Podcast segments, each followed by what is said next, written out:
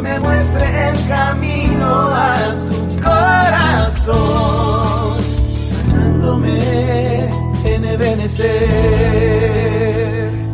Restauración, Ebenecer San Francisco. Te suplicamos, Señor, que sea una palabra que nos pueda confortar a todos, que pueda consolar nuestros corazones y nos pueda edificar. Señor, te estamos dando gracias, Padre, por la vida del pastor Ángel Morfín, de su esposa, que nos visitan acá en esta tarde, y asimismo por todos aquellos que están aquí presentes. Te damos gracias en el nombre maravilloso de Jesús, dándote siempre la gloria y la honra. Amén y amén. Den un fuerte aplauso al Rey de la Gloria. Bueno, hermanos, ¿cómo están? ¿Están contentos? Usted está, mire, fíjese que vi una ovejita que se parece a usted. Fíjese que estaba meditando sobre los acontecimientos postreros y creo que si nosotros estamos en el final de la carrera de la iglesia, tenemos que entender que hay muchas figuras en la iglesia que marcan este tiempo postrero. Por ejemplo, el hecho de que hay siete vacas flacas que coinciden con siete años de tribulación. Y em, lógicamente, antes de que pasen esos siete años de tribulación, José, que es figura de Cristo, se casa con una mujer gentil, que en este caso es Asenat. Es, es necesario entender que antes de que venga el tiempo de tribulación, va a haber un casamiento de Jesús con la gentilidad. Eso es lo que se le llama la culminación de la plenitud de los gentiles. Y luego va a empezar su trato con Israel. Pero el punto acá importante es que así como está esta figura, hay un momento en el cual el pueblo de Israel decide salir de Egipto. Y esto lo decide debido a que Moisés se presenta y les trae una palabra de Dios diciéndoles que Dios ya no los quiere ver como esclavos. La palabra del Señor es bien clara porque en nosotros dice que cuando de alguna manera estamos obedeciendo a la ley del pecado, somos esclavos del pecado. Y nosotros necesitamos ser libres del pecado. Pero también tenemos que considerar el hecho de que ese éxodo significa la salida del pueblo de Israel del mundo, o sea, llamado Egipto, y que representa la salida de la iglesia del mundo o del sistema actual hacia la tierra de Canaán, que en este caso sería la tierra donde fluye leche y miel, la vida en abundancia. Hay un acontecimiento muy curioso que, sucede cada vez que va a haber una gran liberación. Siempre que va a haber una gran liberación, siempre que va a aparecer un gran libertador, como que antes de que ese libertador se desarrolle, quieren matarlo. Y entonces, por ejemplo, en el caso del tiempo de Moisés, hubo una muerte de primogénitos, porque el pueblo se estaba multiplicando. Dentro de esos primogénitos estaba Moisés. Y entonces querían exterminar a Moisés. Claro que Moisés en este caso, lógicamente no fue exterminado.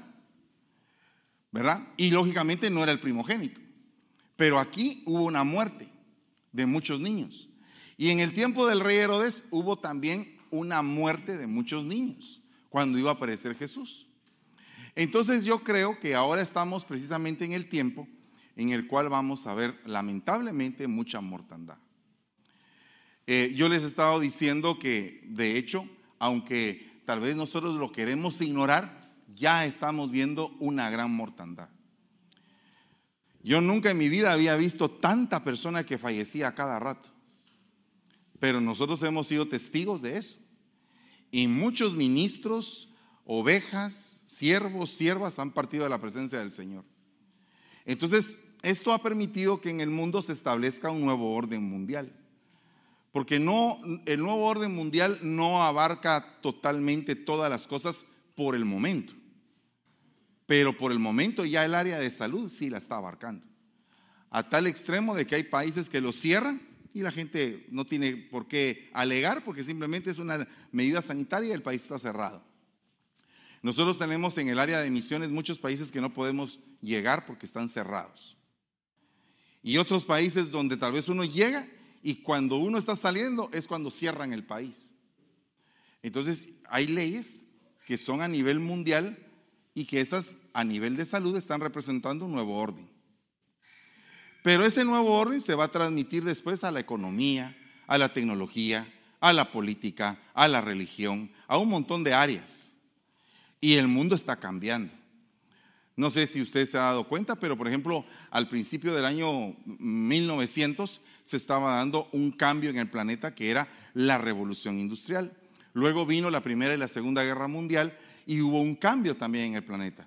Y luego, más adelante, voy a pasarme hasta el año 2000, cuando empezaron, eh, empezaron a caerse las Torres Gemelas por aquel ataque eh, terrorista que hubo. Y yo me recuerdo que ese día, precisamente cuando estaba, eh, fíjese que estaba pensando hacer una obra de teatro en ese día, y estaba buscando un casco de romano. Y me fui allá por la primero de julio, allá en Guatemala, y ahí había un cuate que tenía su casco de romano, no me pregunto dónde lo consiguió, pero ahí lo tenía. Entonces yo fui a la casa de él y en ese momento, cuando estaba sucediendo eso, él tenía la transmisión simultánea del ataque a las torres. Y a partir de ese momento, el mundo tuvo un nuevo orden también. Tal vez no como el que estamos viendo tan drástico como ahora, pero sí, todos los aeropuertos ya ahora tienen medidas de seguridad y todo está cambiando a tener un sistema que pueda ser de control total. A tal punto que eh, usted sabe que hay una empresa que está trabajando eh, lo que se llama el Starlink y también ahora se ha adherido un programa que se llama Neurolink. Y todo eso está como que globalizando de una forma muy rápida todo el mundo. Estábamos hablando hoy en la mañana con algunos hermanos y estábamos entendiendo que eh, el área agrícola está sufriendo un cambio que usted ni se imagina. Por ejemplo, ahora ya muchachos que les guste la agricultura hay muy pocos. Ya la mayoría de muchachos, por lo menos aquí, de los jóvenes de la iglesia, no creo que ninguno esté estudiando ni veterinaria, ni tampoco agropecuaria, ni nada relacionado a las plantas. Están estudiando finanzas o tecnología. Es lo que más están estudiando. Entonces, al cabo de unos años, ¿quién va a sembrar? ¿De dónde vamos a sacar el grano? Entonces hay problemas globales que la gente pasa totalmente inadvertidos.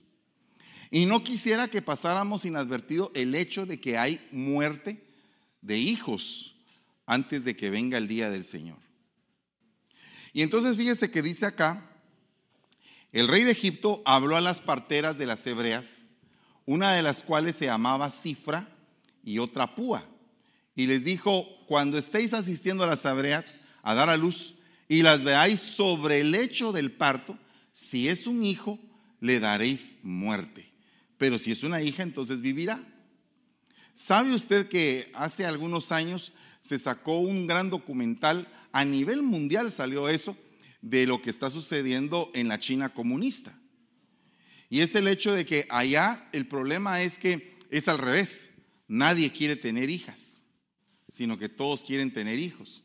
Y cuando es hija hay una gran cantidad de, muertes. Hay hasta eh, niñas tiradas en la calle, recién nacidas, porque nadie quiere, porque hay una ley que permite que solamente haya un hijo. Creo, no sé si esa ley actualmente ya fue modificada, pero en aquel entonces, hace seis años, siete años que hicimos el estudio, todavía existía una ley de que solamente dejaban que tuviera un hijo la persona. Se estaban quedando sin mujeres. Los jóvenes de ahora ya no les gusta casarse para tener hijos. Ya no les gusta casarse tan jóvenes, con sus honrosas excepciones, ¿verdad? Pero los que son así, jovencitos, jovencitos, 18 eh, años, 17 años, no están pensando mucho en quererse casar. Les da miedo. Incluso hasta su forma de pensar ha cambiado muchísimo de cómo pensábamos nosotros. Nosotros nos casábamos y decíamos, nos vamos a casar y vamos a tener dos hijos o tres. Ahora se van a casar y no quieren hijos. Si es que se casan. Entonces, la forma de pensar de la gente está cambiando. Por lo tanto, el nivel de abortos está aumentando. A tal punto que en un año se estima que las estadísticas hablan de que 40 millones de abortos por año, hermano. Solo pónganse a pensar que esos son los legalizados. Entonces, yo creo que tenemos que ponerle un ojo a qué es lo que está pasando en el planeta, porque no está pasando por casualidad. Y el problema más serio es que nosotros dejemos pasar eh, eh, inadvertidos esto. Y yo creo que nosotros como ministros tenemos que advertirle al pueblo sobre el tiempo que está viviendo. Ya si el pueblo no quiere entender, pues ya será el problema del pueblo, pero que no quede en nosotros que no les dijimos que la cosa está bien delicada. El tema del día de hoy se llama los hijos muertos. Y eh, dice aquí, primero hubo una muerte de parte del faraón hacia los hebreos. Pero después, la venganza es mía, dice el Señor. Y entonces viene el Señor y manda al ángel destructor y sobre toda casa donde no haya la sangre del cordero, entonces hay hijos muertos. Si eso lo trasladamos a un ambiente espiritual, van a pasar dos cosas en este tiempo. Van a haber casas que no van a tener sangre de cordero. Por lo tanto, están expuestas a un espíritu de muerte provocado porque la paga del pecado es muerte. Y la dádiva de Dios es, es vida eterna en Cristo Jesús. Entonces, aquí tenemos dos ángulos. Mientras que el faraón va a mandar gente a, que, que mate a los niños, va a haber gente temerosa de Dios que van a ser ministros que van a estar salvando a los hijos. En este caso, Cifra y Fua representan ministros de Dios que van a estar protegiendo al pueblo escogido de Dios para que no haya muerte. O sea que una de las funciones ministeriales es que yo me encargue de darle a usted consejos para que usted salve a sus hijos y que sus hijos no se mueran. Pero me parece bien tremendo porque dentro de las iglesias que cubrimos, eh, uno de los pastores eh, se enfrentó con un problema donde, donde la persona tenía un hijo que estaba teniendo problemas de, de drogadicción. Y entonces viene el pastor y le dice, ¿sabe qué? Su hijo tiene serios problemas de drogadicción. Y lo que hace la persona es que se va de la iglesia porque se siente ofendida, porque se le está diciendo que su hijo tiene ese problema. Entonces muchas veces nosotros buscamos la salvación, pero hay gente que no quiere recibir ese mensaje de salvación para su familia. El mensaje de salvación muchas veces va acompañado de exhortación, va acompañado de disciplina. Dice la palabra que una de las labores que tiene el evangelista es de cortar y de mutilar aquel miembro que está contaminando. Esa es la función del evangelista, porque el evangelista te confronta el corazón, te hace ver cuál es tu problema y quiere desarraigar ese problema con la palabra, a través del nacimiento del Hijo de Dios dentro de tu corazón. Entonces el problema que hay aquí, el primer problema que yo veo, es que hay un pueblo que no quiere que a sus hijos se les corrijan. El segundo problema que veo yo aquí es que hay una gran cantidad de casas que no tienen sangre de cordero. Y ambos problemas va a parar a los hijos. Ambos problemas. Y entonces, en el tiempo de Herodes, oiga lo que dice este versículo. Se oyó una voz en Ramá llanto y gran lamentación. Raquel que llora a sus hijos y que no quiso ser consolada porque ya no existen. Esto es una situación profética que se cumplió en el tiempo de Herodes cuando se dio muerte a los primogénitos. Pero me parece bien curioso que no menciona a Lea. Me parece muy curioso que no menciona a Silpa ni a Vilja. Y todas ellas concibieron las matrices de las almas de Israel.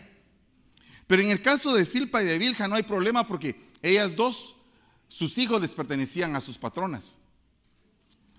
Pero ¿por qué no aparece Lea? ¿Verdad? Fíjese que si usted se da cuenta, Lea representa a la iglesia y Raquel representa a Israel. ¿O no? Lo hemos visto por años, ¿verdad? Entonces, como que de esta profecía sacaron a la iglesia. Y aunque todos eran las matrices de Israel, se los adjudicaron a Raquel. Pero entonces ahora la iglesia es un nuevo vientre. Es un vientre de hijos y de hijas. Aquí hay jóvenes, mire, yo no sé cuál, sea el niño más pequeño que tenemos aquí, pero a Jorge le acaban de nacer gemelos. ¿Verdad? No sé si usted está alegre con eso. ¿Dónde está Jorge? A saber qué se hizo Jorge. Ah, no está Jorge. Pero ahí le voy a enseñar una foto de sus gemelos.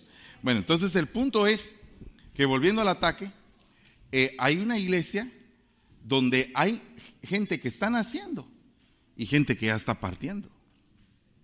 Una iglesia donde hay diferentes edades, diferentes culturas, diferentes niveles de pensamiento, diferente forma de ver la vida, porque perdóneme, un, un, jovencito de, así como Natalia, ve la vida muy diferente a como la veo yo. Yo ya estoy viendo a ver cómo voy a pasar mis últimos años.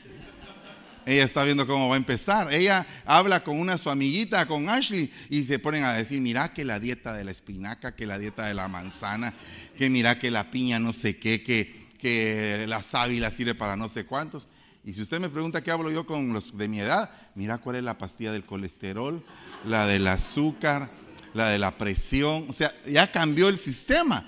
O sea, mientras que unos están hablando de hacer deporte, otros están hablando ya de ver cómo, cómo nos vamos agenciando de tal vez algún lugar para, para descansar, ¿verdad? O sea, es diferente el nivel de pensamiento. A uno le cambia el pensamiento. Cuando una persona está enamorada es un torrente que se desborda. Eh, no me digas que me detenga. No me digas que te deje de seguir. A donde tú vayas, ahí voy a ir yo. Y el papá está sufriendo, hermano. O la mamá, pues. La mamá por el hijo, el papá por la hija. Entonces aquí hay una madre que está llorando por sus hijos muertos. Dentro de los niveles de la estructuración de la mujer, aparecen diferentes mujeres. Por ejemplo, la primera mujer que yo veo es una mujer que está tendida a los pies de su marido, del que va a ser su marido. Esa es Ruth. Está tendida a los pies de vos para ser cubierta. Ese es un nivel, como decir postrada. Qué bonito, ¿verdad? La mujer postrada y a lo que el hombre mande. No muy contentas algunas. La segunda mujer tiene un hombre insensato. Y ese hombre insensato se llama Naval. Entonces ella ya no está postrada obedeciendo, sino que ya está de rodillas clamando por la salvación de su casa. La tercera mujer que veo ya cambia de posición, ya no está de rodillas, está sentada, juzgando al pueblo de Israel. Esa es Débora. La cuarta mujer ya no está sentada, está parada rompiendo el protocolo o las leyes de Persia. Y esa es Esther, a la cual le extienden el cetro. Después hay otra mujer que tiene estaca. esa creo que nadie quiere conocerla. Pero esa mujer que se llama Jael está con la estaca ya lista para clavarle en la estaca en las sienes a, a, a Císara. O sea, ya está teniendo una batalla espiritual. No estoy diciendo que las otras no hayan sido mujeres de batalla. Estoy diciendo que esta ya está en posición de guerra. Pero después hay otra mujer que a mí me sorprende en gran manera. Y es esta mujer, porque esta mujer pareciera que ya no tiene esperanza. Porque ya cuando un hijo está muerto, ¿qué esperanza hay? Eso es lo que cualquiera pensaría. Pero esta mujer, a pesar de que sus hijos estaban muertos, decidió que sus hijos fueran preservados. Y dijo, no voy a permitir que aunque estén muertos, vengan las aves del cielo en este caso, la palabra que se usa normalmente en griego es espermólogo, arrebatador de semilla, contaminador. Entonces, el espermólogo es aquel que cuando se tira la semilla, viene el sembrador, viene el espermólogo y ¡paz! se lleva la semilla y arranca la palabra. O sea que esa ave, esa ave no es cualquier ave, es una ave inmunda. Y cuando está hablando aquí que vienen las aves del cielo, están hablando de no solamente de aves literales, que sin duda han de haber habido, y que esta mujer tuvo que espantarlos, pero a un nivel espiritual, como nos sirve a nosotros de ejemplo, es que no tenemos que permitir que si un hijo está muerto en sus delitos y pecados, se siga corrompiendo aún más. O sea, lo que está diciendo este mensaje es, ok, pareciera que tu hijo se perdió, pero no lo abandones, sigue, sigue y sigue instruyéndolo, sigue espantando las aves inmundas y sigue haciendo eso, aunque veas que no hay esperanza. O sea, lo que te quiero decir en esta tarde es que aunque tú pienses que no hay esperanza, no estás, estás evitando que tu hijo se termine de corromper. Y eso es algo bien importante. Hermano, pero ¿cuánto, tengo tiempo, ¿cuánto tiempo tengo que aguantar? ¿Hasta cuándo? La fecha, el Señor te la va a decir. Porque esta mujer dejó de hacer esto cuando el rey llamó. Y se dio cuenta el rey, que en este caso es figura del Señor, y dijo, oh, esto es lo que está haciendo ella. Agarremos a los cadáveres y los enterramos. Y ya no dejemos que se terminen corromper, porque esta mujer no se dio por vencida. Esta mujer dijo, no voy a permitir que las aves del cielo hagan de mi hijo o de mi hija o de mis hijos o de los que sean una exposición. Cuando digo hijos y hijas, no significa que la mujer tuviera hijas. Significa que tú tienes hijos y tienes hijas. Y significa que si tú eres esa mujer, aunque veas que tus hijos se están perdiendo, no tienes que perder el valor. Y esta tarde lo que el Señor quiere es que renueves tus fuerzas en la lucha que has llevado por mucho tiempo por tu familia. Por tu familia. Mire, uno como padre no tiene que descansar. Uno como padre tiene que seguir luchando y seguir luchando. ¿Por qué? Uno está formando algo.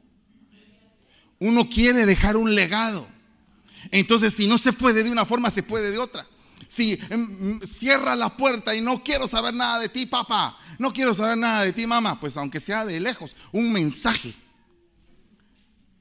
Hola, ¿qué tal amaneciste? ¿Cómo están las cosas en la cueva?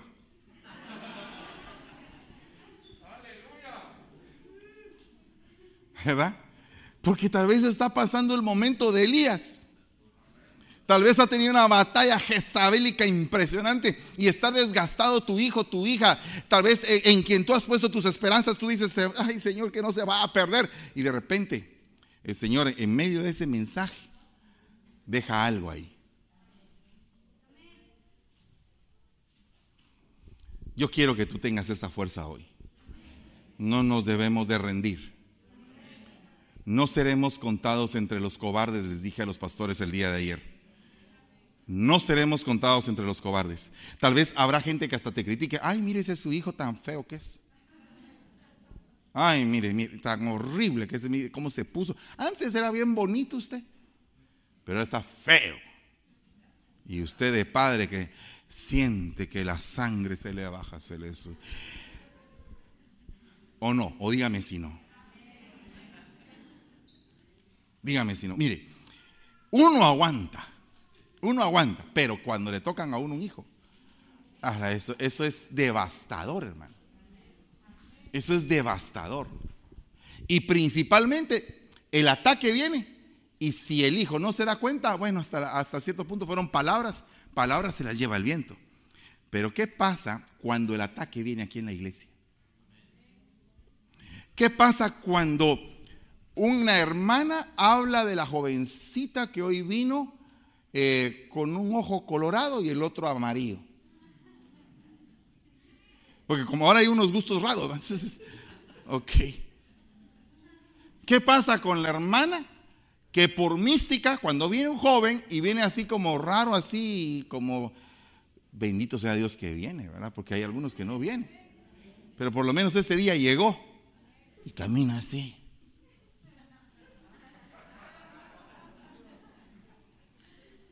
Y la hermana legalista dice, ay hermano, la sangre de Cristo. Ese viene bien tocado, hermano.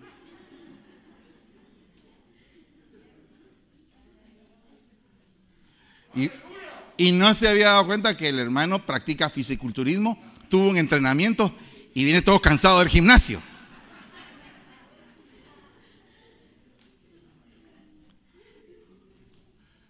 Porque a veces, hermanos amados, podemos matar con la lengua.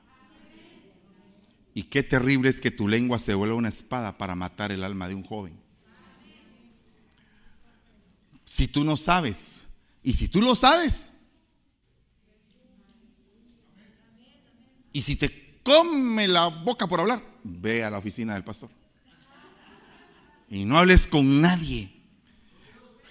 Mire, había un profeta que le dijo a otro, le dijo, tienes que ir por tal, eh, el Señor le dijo a ese profeta joven, tienes que ir por tal lado y no vayas a obedecerle a nadie. Y se encontró con un profeta viejo y el profeta lo desvió y el pobre muchacho se murió.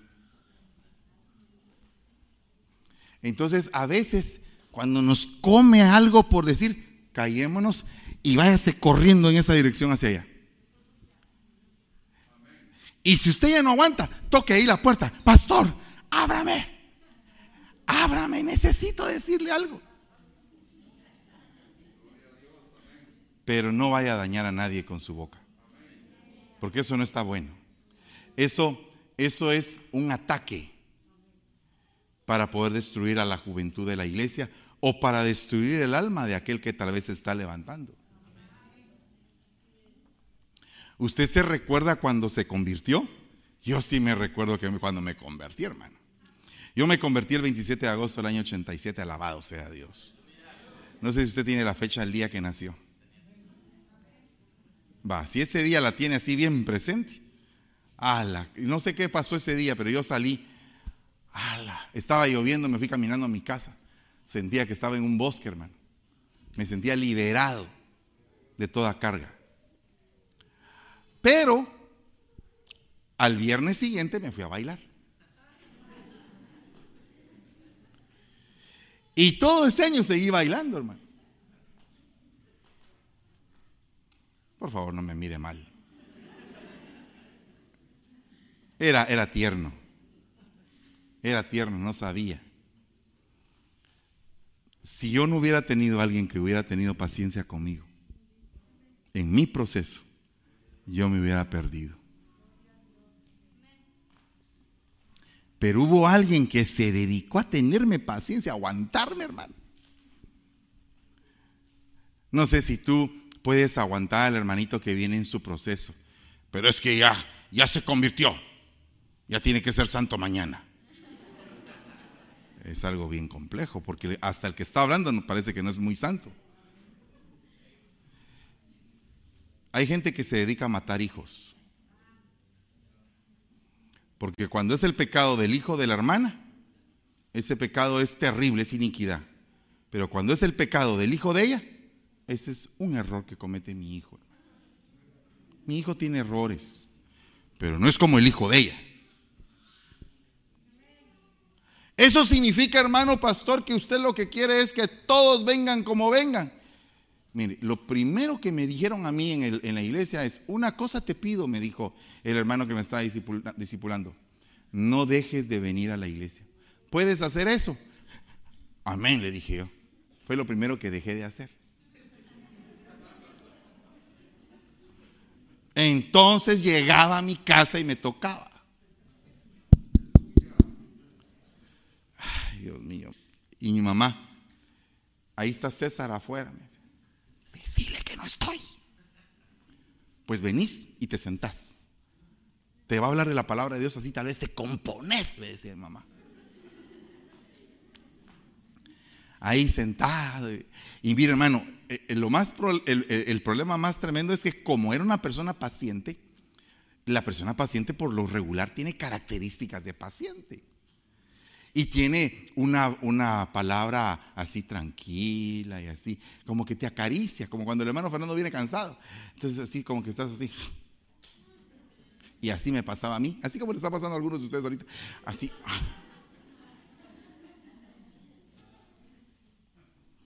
Pero no me dejó. Para mí, él fue como una cifra o como una púa que me rescataron cuando estaba yo apenas recién nacido. Entonces yo quisiera en el nombre de Jesús que tú te convirtieras así para tu hermano que está todavía en el proceso. Porque si, hermano, aquí es la iglesia de restauración, pero nadie sale restaurado, está fregada la cosa.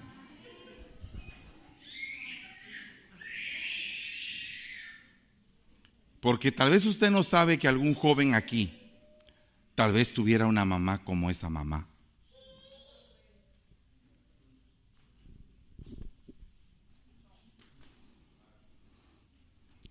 ¿Qué pasa si una madre mata a su hijo? Formas de muerte. Decía un, un ah, hijito de una hermana allá cuando yo estaba allá en zona 5, me decía, mire hermano Fernando, fíjese que mi mamá aquí en la iglesia habla unas lenguas, pero allá en su casa habla otras lenguas, me decía.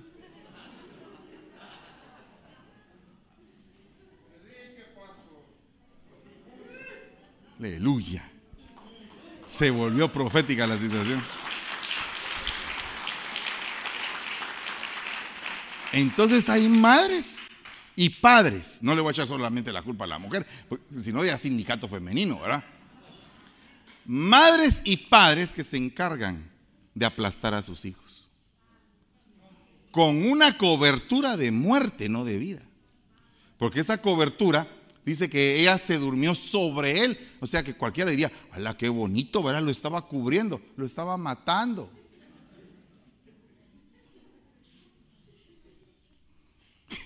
No, de veras.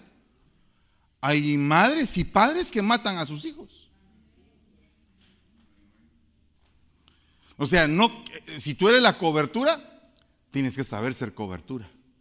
Por eso es que la Biblia habla claramente de que dicen, debes de disciplinar a tus hijos o amonestar a, tus hijos en la disciplina y en la amonestación del Señor, no la tuya. O sea que es un compromiso tan tremendo. Alguien dirá, a vez de los jóvenes, hermano, si eso supiera mi mamá. Sí lo sabe mi hijo. Sí lo sabe mi hija. Pero todavía no lo han entendido. Compréndelos tú. Compréndelos tú. ¿Verdad? Y di, bueno, mi mamá no ha entendido, mi papá no ha entendido. Mi mamá piensa que, que bueno, mejor no le digo qué piensa. Cobertura de muerte. Cuidado con la cobertura de muerte. Tenemos que definirnos. Lo que definió esta situación fue una espada. Y la espada representa la palabra de Dios. Dice la palabra acá, ella fue y se sentó enfrente como a un tiro de arco de distancia, porque dijo que no vea yo morir al niño. Y se sentó enfrente y alzó su voz y lloró. Ok, le dolía, pero lo abandonó. A usted nunca su mamá lo dejó abandonado en el mercado.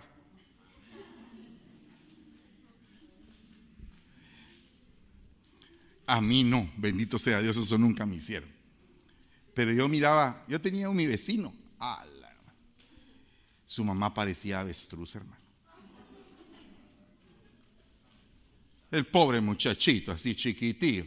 Y la mamá, apúrate pues. Y, y acá, ¡Ah! ¡Ah! ¡Mamá! ¡Apúrate!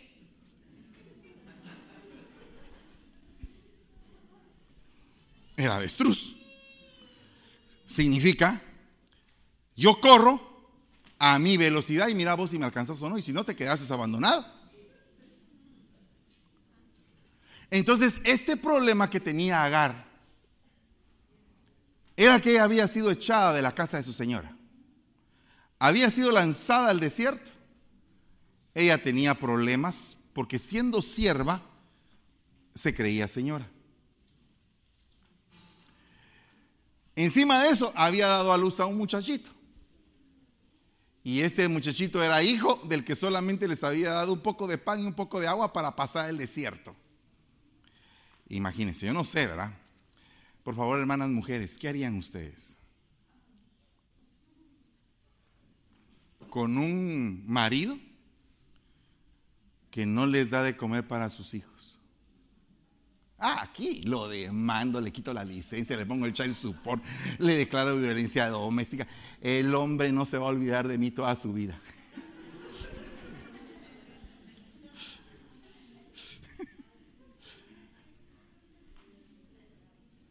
¿Qué pasaría si usted sabe que el marido tiene tres mil camellos, no sé cuántos miles de ovejas, vacas y de todo?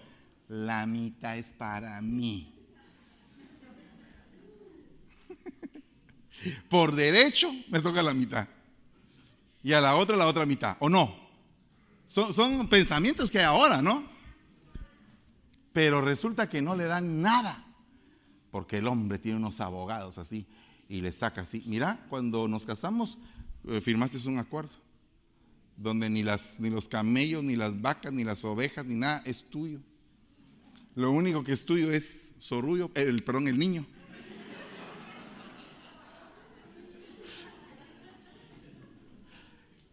Ah, esa mujer ha de haber estado, mire, eh, ha de haber estado con dolor en medio de un lugar desolado, con un niño llorando,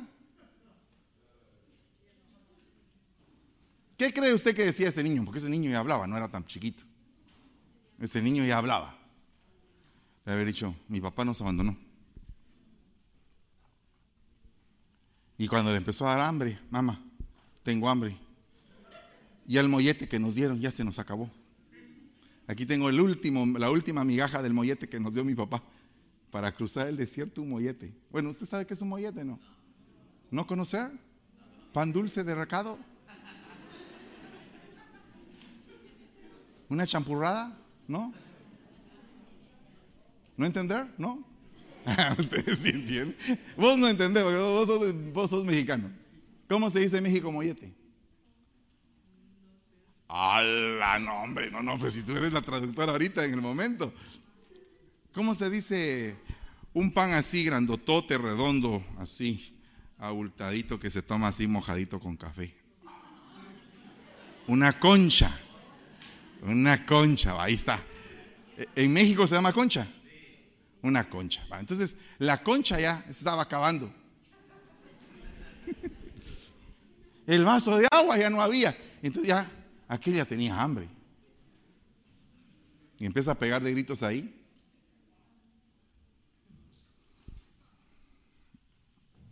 Perdóneme, ya estaba abandonado por el papá. Entonces ahora la mamá dice, eh, ¿sabes qué? Quédate aquí sentadito, me voy para allá. Y se va hasta este lado. Y aquí está viendo desde aquí cómo se muere. Eso es el padre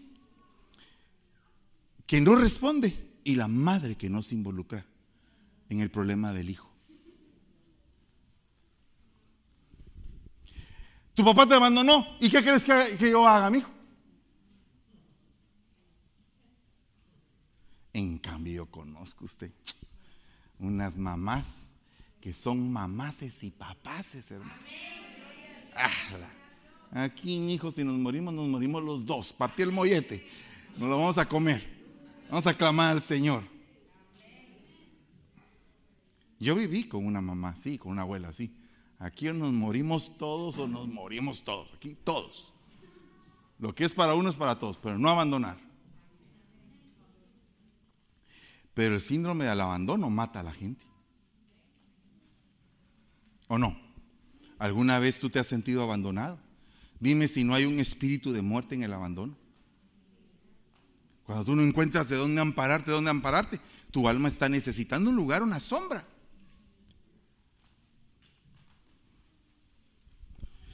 Que no vea yo morir al niño, o sea, su muerte no me importa aquí, o sea, sí me importa pues, pero no la quiero ver.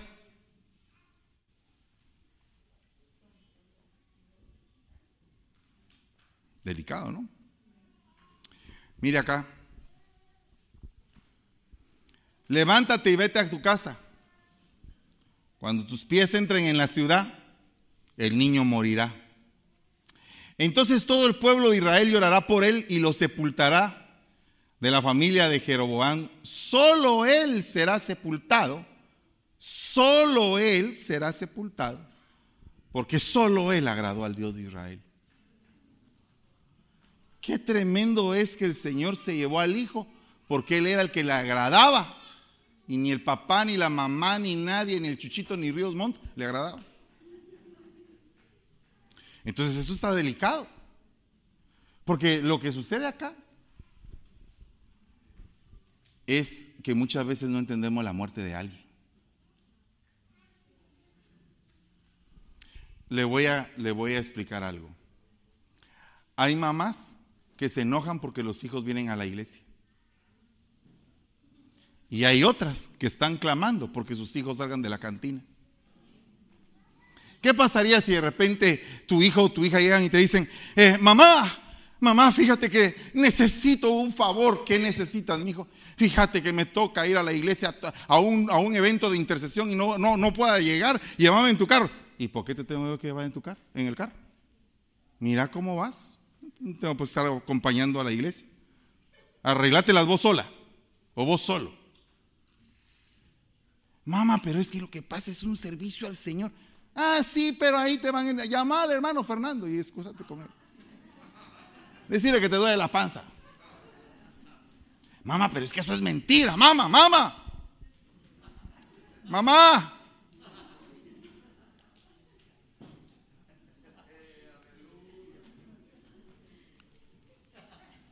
Mientras que hay otra ahí que está. Hermano Fernando, por favor, ore por mis hijos. Están, están sumidos en las drogas. No quieren nada con el Señor. Como para hacer de esas mesas redondas, ¿verdad? De mamás. Mamás que tienen hijos así ya bendecidos en la iglesia y mamás que tienen hijos que están todavía pasando por problemas. ¿Sabe qué harían las mamás que tienen hijos bendecidos? Se creerían de algo que ellas no han hecho. Eh, mis hijos, nosotros los hemos educado para que vengan a la iglesia. Dice aquella que le había dicho a la hija que no llegara, que le doía la panza. Pero como en ese es el momento de la apariencia, es el momento de la mesa redonda donde cada quien saca sus medallas aunque no le hayan costado.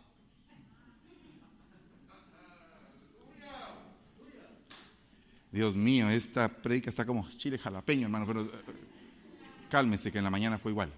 Entonces, esto es algo de Dios. El punto es que usted muchas veces se enorgullece de un trabajo que usted no hizo. Y eso es algo delicado. Porque yo creo que en la vida de cada uno hay formadores que Dios ha enviado. Y en la casa de Jeroboam, Jeroboam había levantado un culto paralelo para desviar al pueblo de Israel completo de Dios. Y el hijo no estaba de acuerdo en eso. Contrariamente, el hijo lo que quería era agradar a Dios. Y el Señor dice, mejor me lo voy a llevar porque estos no se van a componer.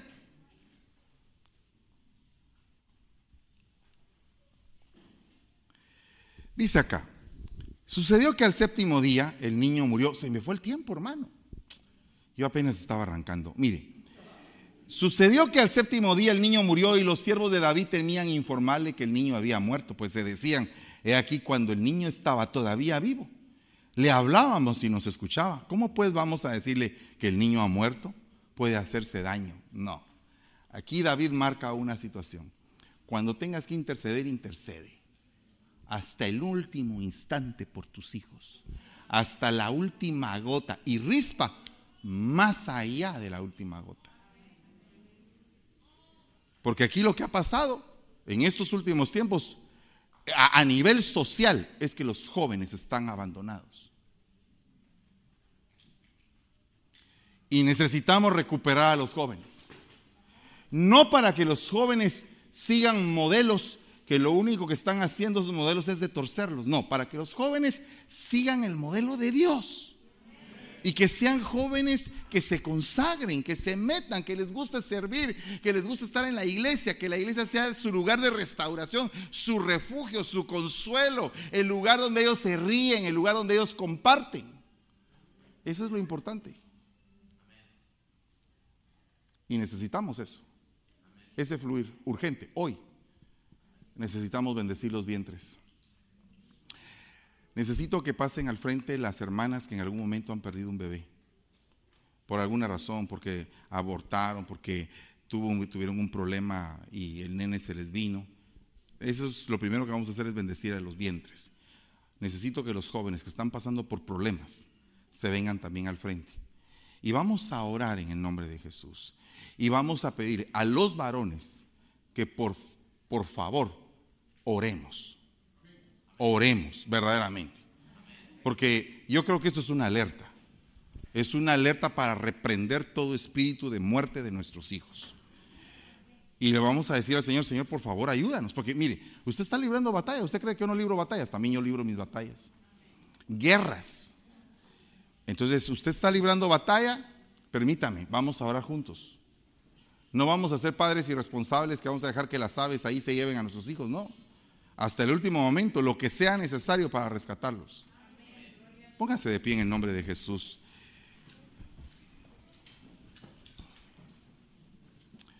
Y si usted está pasando por ese problema, le ruego que se venga. Véngase al frente y dígale, Señor, aquí estoy. Y vamos a pedirle al Señor misericordia. Y si la prédica no fue para nadie, pues amén. Pero yo creo que esto es algo que tiene que marcar la vida de muchos.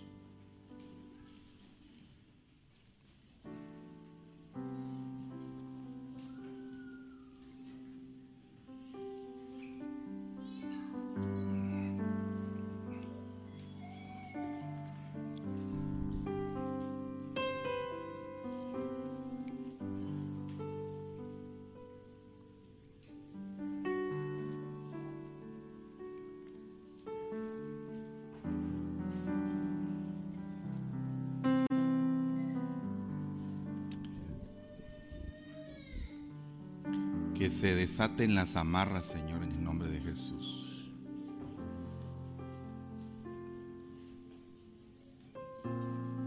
Acércate en el nombre de Jesús.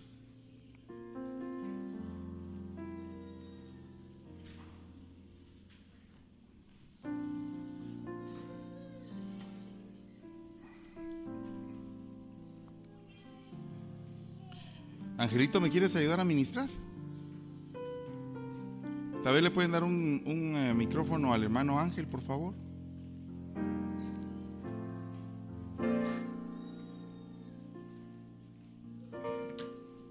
Subí, ven, venite, subí. Mire, hermano, yo sé que hay necesidad, pero usted no puede estar atrás. Fue para usted, véngase para el frente y no esté esperando. En el nombre de Jesús.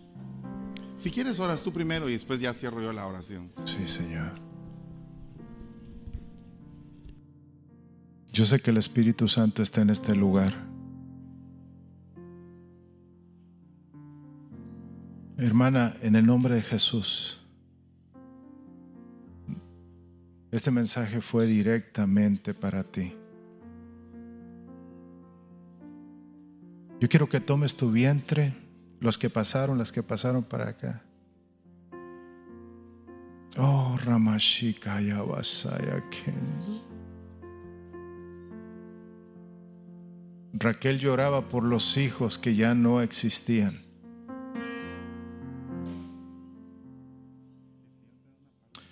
En el nombre poderoso de Jesús. En el nombre poderoso de Jesús. Padre, tú has hablado. Y en este momento, Señor, declaramos esa palabra que sana los vientres que están heridos, Señor. Declaramos la palabra, Señor, que limpia los vientres que se han sentido, Señor, sucios. Quizás por el acto que hicieron, Señor. Pero Padre, tu palabra hoy llega a tiempo, Señor. En el nombre poderoso de Cristo Jesús, yo vengo orando, Señor, por cada una de estas tus hijas, Señor, que han pasado enfrente, Señor. Y vengo declarando, Señor, una palabra de sanidad, una palabra de limpieza y una palabra de restauración en el nombre poderoso de Jesús. Que la unción, Señor, que has derramado a través de tu palabra, Señor, hoy Hoy venga y toque ese vientre de nombre poderoso de Jesús. Oh, Ramashikaya Basaya Kandara la Basira la Baida. En el nombre de Jesús, Julisa, yo bendigo tu vientre en el nombre de Jesús. En el nombre de Jesús herida, todo daño, todo dolor, todo aquello que afecte tu vientre, en el nombre de Jesús lo bendigo. Y declaro sanidad sobre ti, hermana, en el nombre de Jesús. Y esa vergüenza, esa tristeza, ese dolor, ahora mismo en el nombre de Jesús se va de tu vida, se va de tu corazón. Porque el Señor toca tu vida, toca tu vientre. Te bendigo en el nombre de Jesús. Y bendigo a todas las mujeres, hermana, en el nombre de Jesús. Yo bendigo tu vientre, bendigo tu vientre para que seas una mujer completa en el nombre de Jesús.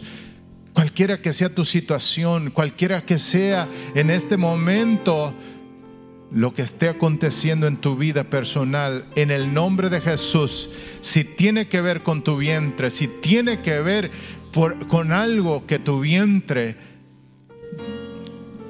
esté afectado en el nombre de Jesús, la unción que, hace, que se ha derramado por la palabra, sana, limpia, libera todo vientre de en esta congregación, en el nombre de Jesús.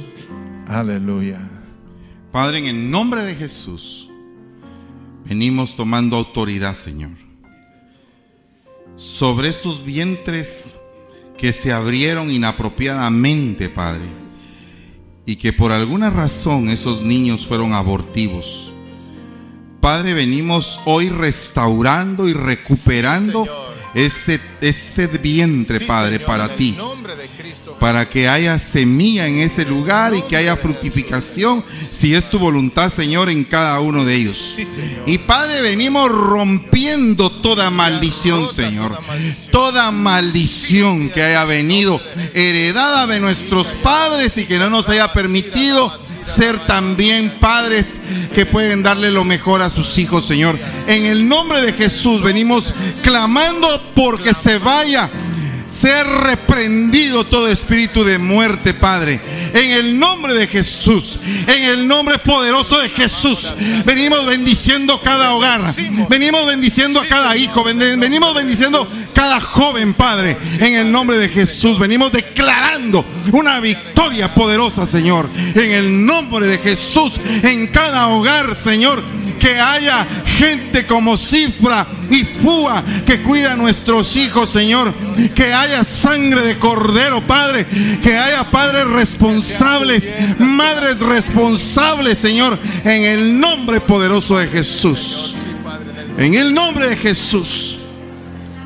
Hoy rompemos toda maldición.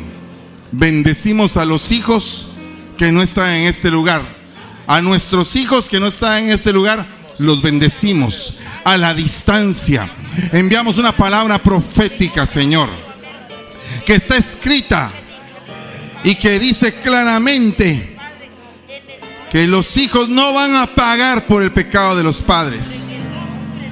Y yo me aferro a esa palabra profética que no tengo que pagar los pecados de mis padres, ni tampoco mis hijos tienen que pagar mis pecados. Me agarro de esa palabra, me agarro de esa promesa, Señor. Se la declaro a las potestades, Señor, en el nombre de Jesús. Y se corta toda herencia de pecado. Se corta toda herencia de muerte. Se corta toda herencia de suicidio. Se corta toda herencia de adulterio. Se corta toda herencia de divorcio, Señor. En el nombre de Jesús. Y se bendicen los vientres de esta congregación, Padre. Y te damos la gloria y la honra, Señor, en el nombre de Jesús. Denle un fuerte aplauso al Rey de